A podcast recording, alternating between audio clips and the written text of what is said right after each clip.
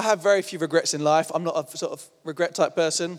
Uh, one regret I had in my life, I actually had the opportunity to put right. It was amazing. So I regretted not seeing S Club 7 before they broke up.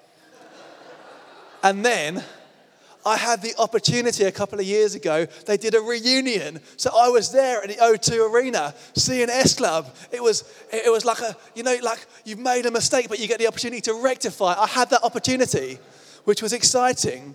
Um, one, uh, sadly, sadly, with Chas and Dave, I'm not going to have that chance, which is um, heartbreaking. You know, you know, actually, that they were playing at the Albert Hall when, when, when, I, I, used to work in London, literally about a few hundred meters down the road, and I, I didn't go because Kath didn't want to go. And um, I,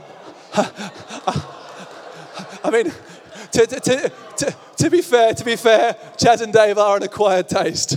Um, you can, um, you can YouTube them later if you aren't familiar with, with the genius that is.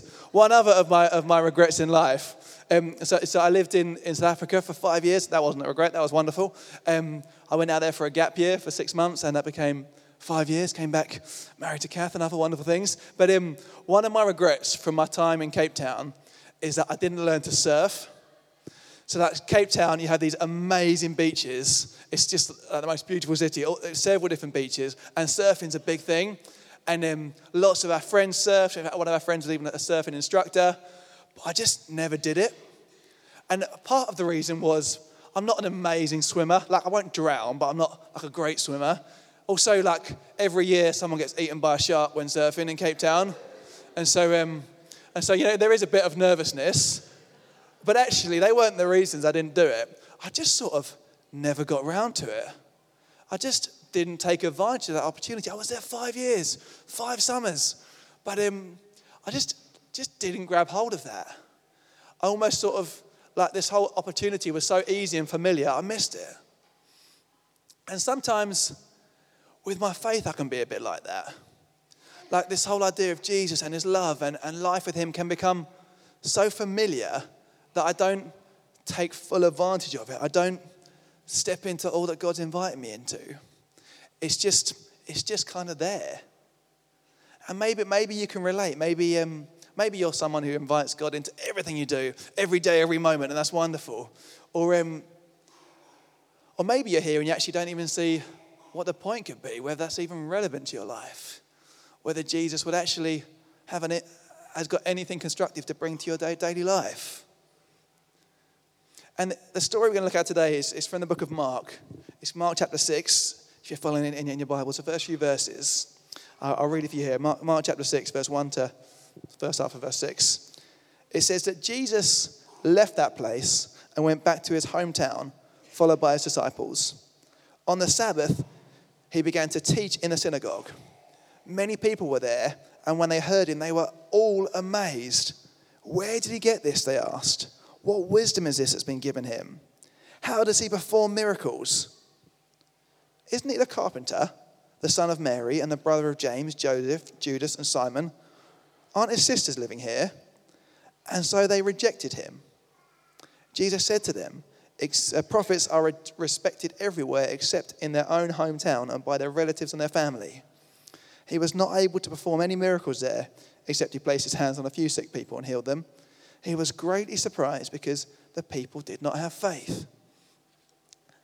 Now, this is a really interesting story. So, so when it says in that first verse, Jesus left that place, the place that Jesus had just left in the previous few verses, you can read it in Mark 5, is he just raised a girl from the dead. So a girl was very sick, she died, and he raised her from the dead. When it says he came from there, that's the there he was coming from. Quite a big, exciting, impressive moment. In fact, on, on, the way to raising this girl from the dead, on the way there while they were walking, a lady who'd been bleeding for 12 years touched Jesus' cloak and was completely healed in that moment. So so you've got Jesus coming from an accidental healing of a woman who's been bleeding for 12 years and the raising of, of this, this young girl from the dead. And then he comes to his hometown, a kind of could be the hometown hero, but it doesn't seem to go that way. And it starts well. It says that many people in verse 2, they heard him, they were amazed. Where did he get this teaching from? Where did he get this wisdom? How does he perform these miracles? There's a sense of excitement about Jesus. that there's something special about who he is. There's something special about what he's doing. Um, you know, they've seen something that's, that's drawn them to him. They've seen something that, that there's probably something there. And, and, and you know, maybe, um, maybe you've got a Christian friend and you see something in him. There's, there's something there. There's something different. Maybe you come to a place like church today and you think there's, there's definitely something here. There's something exciting going on, something I want to be part of. But then for the guys in Nazareth, it takes an interesting turn. It says in verse 3 Isn't he the carpenter, the son of Mary, the brother of James, Joseph, Judas, Judas and Simon? Aren't his sisters living here? And so they rejected him.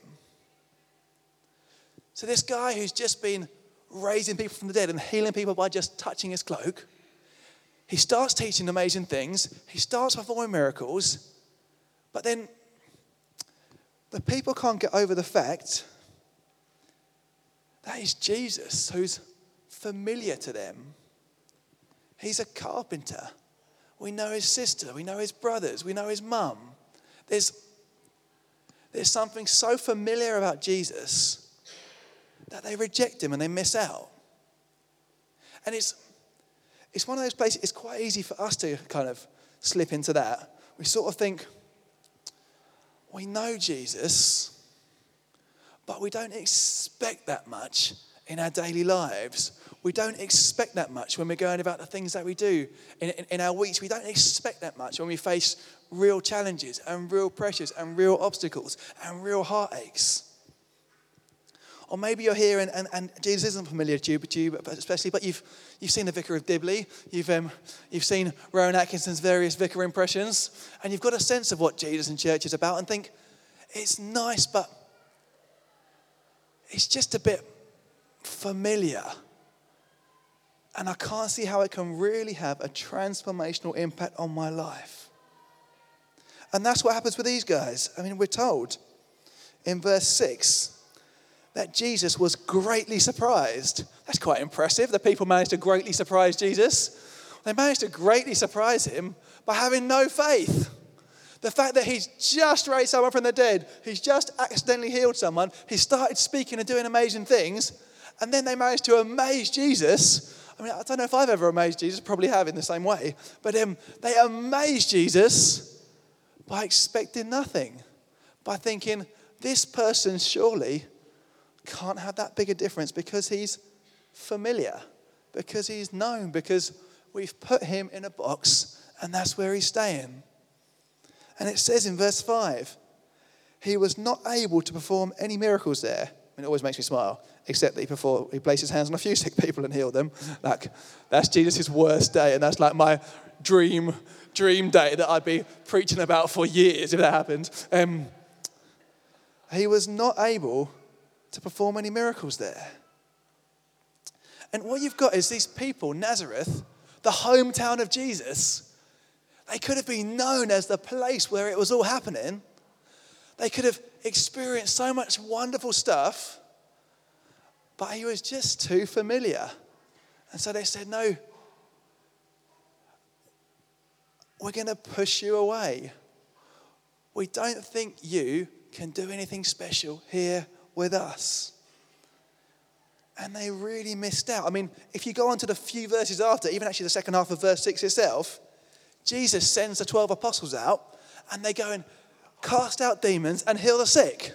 That's the adventure. And that could have been the stuff that was happening in Nazareth. This adventure, this partnership, this exciting moment of heaven touching earth that, that was on offer to them, but they missed it.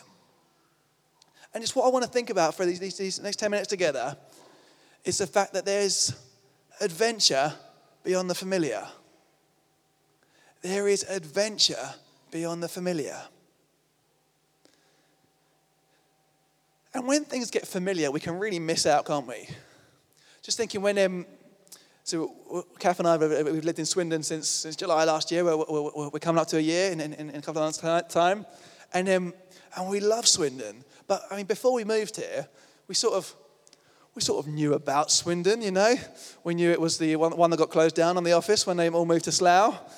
I, I come here to change a tyre once on, on, my way from, from Bath to, to London. And you sort of had this, thought, hmm, Swindon. You know, that's the kind of picture that people sometimes have from outside of Swindon. Mm, it's, yeah, it's, it's, it's there. It's, it's, it's, it's, it's, not known for being especially like violent or especially anything. It's just, eh.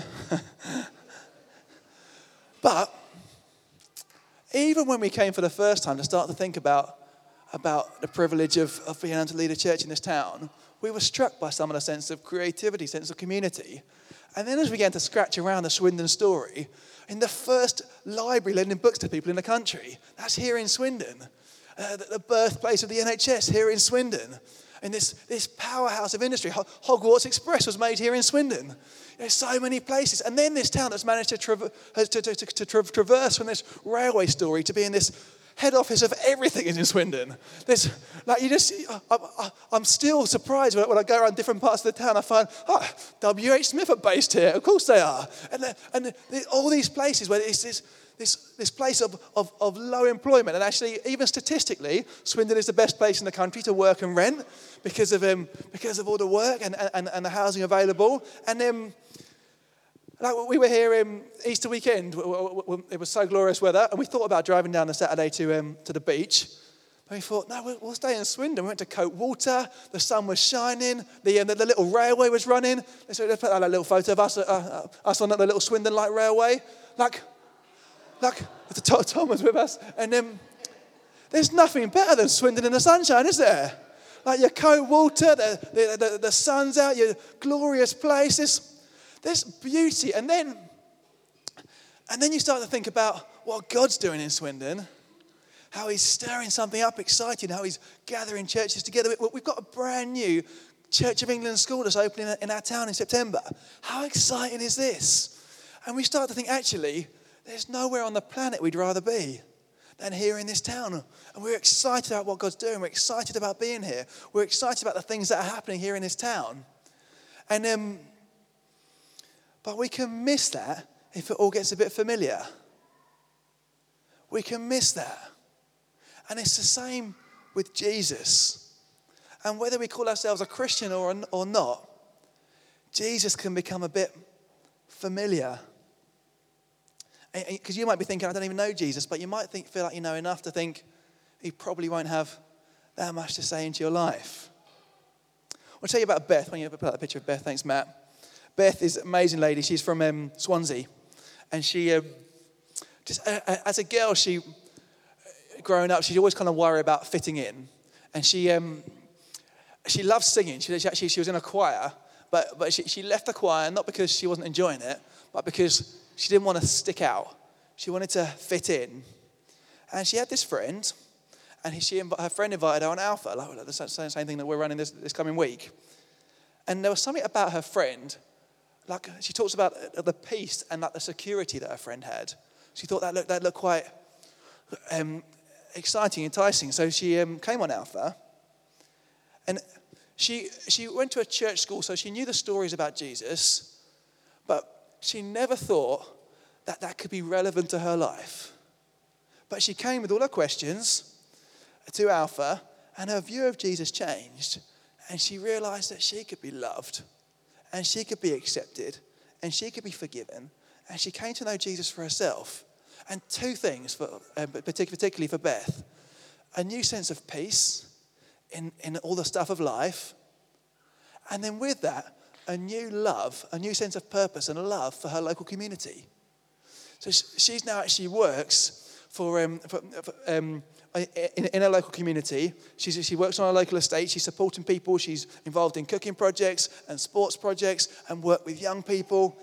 And she's found this new purpose, this new peace with Jesus.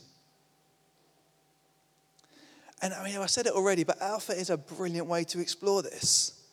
If you feel like Jesus is a bit familiar, and maybe, I don't know if there is, is anything more to it, it's a great way to explore this. Maybe come to the first one. We're kicking off on Wednesday. But whenever, um, whenever I see people in the Bible, like people in Nazareth, who, who get the wrong end of the stick, I generally empathize with them. I just sort of think, if I was there, I could imagine being just as stupid. Like, it's the same, anyone who looks bad in the Bible, like, I can often think, like, it's fine for us 2,000 years later when we know the whole story to, um, to sort of judge those guys, but I can imagine getting that wrong. You know, it's Jesus. He's a carpenter. He should stick to carpenter stuff. You know, we've seen him as a child. But I can imagine being there. But um, also, sometimes I'm there still. And there's all sorts of reasons why Jesus can become a bit too familiar. You know, maybe we've prayed for things and haven't quite got what we hoped. Or maybe you read the Bible and think, I've tried that before and it hasn't quite worked. Or maybe you've gone through a difficult time and Jesus didn't do what you were hoping for during that journey, in, in, in your opinion. Or maybe you're just, you're just tired and you've heard the Jesus stuff again and again and again. And you're thinking, really, can he really make a difference to my here and now? But I want to say to everyone, to me and to all of us, that there's adventure beyond the familiar. There is adventure beyond the familiar. And when we look beyond the familiar, things start changing in us. We start to pray again for our friends and colleagues. Our prayers start to push beyond just me and my, and my stuff right now. They begin to look out a little bit. We begin to ask God for wisdom for the situations we're facing. That maybe the creator of the universe could speak some wisdom into this situation. When we look beyond the familiar, we start to believe again that God could take even the hardest, most painful experiences and do something good with them and redeem them in some way. When we look beyond the familiar, we don't wait for other people to invite their friends and colleagues on Alpha thinking it will just happen because it's a, it's a growing church. We do it. We, we have those awkward conversations where we say, We're doing this alpha thing, maybe it'll be up your street. If you want to come, here's a flyer. We start to take ownership of them when we look beyond the familiar. When we look beyond the familiar, we ask God to give us dreams that are bigger than ourselves. We don't fall into despair, but we walk with peace through whatever it is we're facing because we know He's with us. When we look beyond the familiar, we open the Bible expecting God to speak words of life to us. And I would encourage you to do that every day, expecting God to speak words of life. When we look beyond the familiar, we start to know that the fact that we are loved by God changes everything. Changes everything. But sometimes I can let my faith in Jesus become familiar. But there is adventure beyond the familiar. We don't have to be like the people in Nazareth. We can be like the disciples, or we can be like that woman who says one touch could change everything. Let me tell you about Des. Let me pull Des up. Des, I, I, I, I, met Des in, in, in London. He, um, he, he lives in Scotland he was, um, he was doing something at, at church and he was, he'd been invited like he didn't know but before he came to london he'd been invited to like this posh reception with him which like the archbishop of canterbury was going to be there. And so and so he, he went out to buy something for, for that reception and, and the thing that he bought was a, a new cap. I mean it, it, it, was quite a sharp snapback but um, that's so des um, des worked in a shop and he was a bouncer. And you can see he's, he's quite a big lad. And um, but really, both of those he worked to fuel his cocaine habit, which defined him for a long time. And he would regularly wake up on park benches. And then one occasion, he, he, he overdosed. And he just thought, actually, I don't want to die. This isn't, this isn't the life I want. And so he prayed a prayer asking God to help him. And actually, in that moment, something shifted in him this Jesus, who he sort of heard about, but didn't really know his power or presence, started to change him. But interestingly, there's, well, when he had this, this kind of new resolve in him to live a different life, he sort of put that down to strength of, strength of character, to, to, to willpower. But anyway, he got to know a girl called Fiona um, uh, who worked in the shop he worked in. He thought she was very nice, asked her on a date. She said no, but um, she invited him along to his church and to, to her church and to Alpha. And the sort of questions he had were big questions like, how could God forgive someone like me? He was a violent guy. He had hurt people. He had been angry. He'd done some things he really wasn't proud of. How could God forgive someone like me? And even, how could someone like me even become a Christian? And it sounds, it sounds like I'm overplaying it, but they were the questions that he was asking. They were the questions that he had. And what he found at Alpha was um, bit of family and laughter and fun. And he brought those questions. And um, he'll talk about it, and I'll, I'll get right what he said. But he'll talk about how God has taken him from being a violent, loveless drug addict, his words, to being a, a family man. He's, he's married to Fiona, and they've got kids now. He now runs Alpha with all sorts of people, from gangsters to grannies, and, um, and sometimes people to tick both boxes. And um, here's what he says his words. He says, Now, every day is an adventure. Because there is adventure beyond the familiar. There is adventure beyond the familiar. And there's adventure for each one of us, like seeing that friend, neighbor come and find family, to seeing that person you know who's lonely and having tough time find some community, to seeing those people who are difficult at work, finding someone who comes alongside them. There's adventure in starting to pray, God, what do you want to do with my family? What do you want to do with my place of work? What do you want to do in my school, in my university, in the place where I am? There's adventure to be had. But it takes us looking beyond the familiar, thinking maybe God could do something here. Maybe God could do something in my family. So I'd love to ask you just to think for a moment what are the places where Jesus has become familiar? Where I've been like those people in Nazareth thinking, Jesus can't do much here. What are the situations? What are the circumstances? What are the places where I've put Jesus in a box and said, You're all right for that thing, but not for this thing. You're all right for that person, but not for this person. Where are those places where Jesus has become too familiar? Because there's adventure for each one of us beyond the familiar. Now, church, we have a vision. Invite people into family to serve Swindon. We're so excited that Rob is being baptized today. It's a privilege to be with him on, on, on that journey. But um, we're also believing for a thousand baptisms. So today we're going to get 0.1% uh, of our way towards that. And we're dreaming of a, we've got 12 young people who are in the youth train today, but we're dreaming of an army of young people running after Jesus. We're talking next week on a call gathering. We've got the guys from Safe Families for Children sharing an opportunity for how we might play our part in, in, in, some, of the, some of the challenges facing Swindon. But we're dreaming of being a church who make a difference to some of the social issues that our town's facing. We're dreaming of being a church who inspire creativity and see beautiful things happening around all sorts, art and music. But um, these dreams, these visions of being that church who invite people into families to serve Swindon, they won't happen if Jesus becomes a bit too familiar.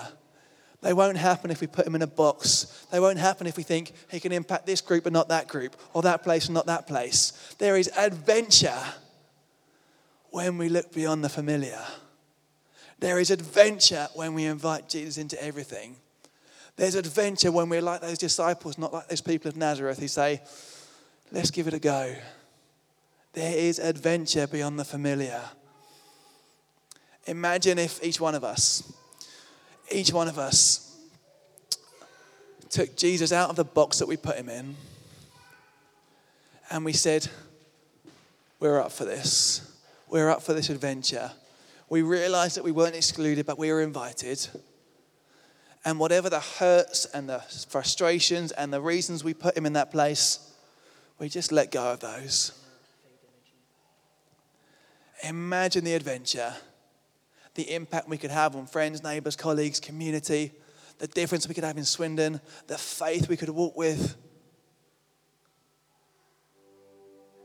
Each one of us is invited.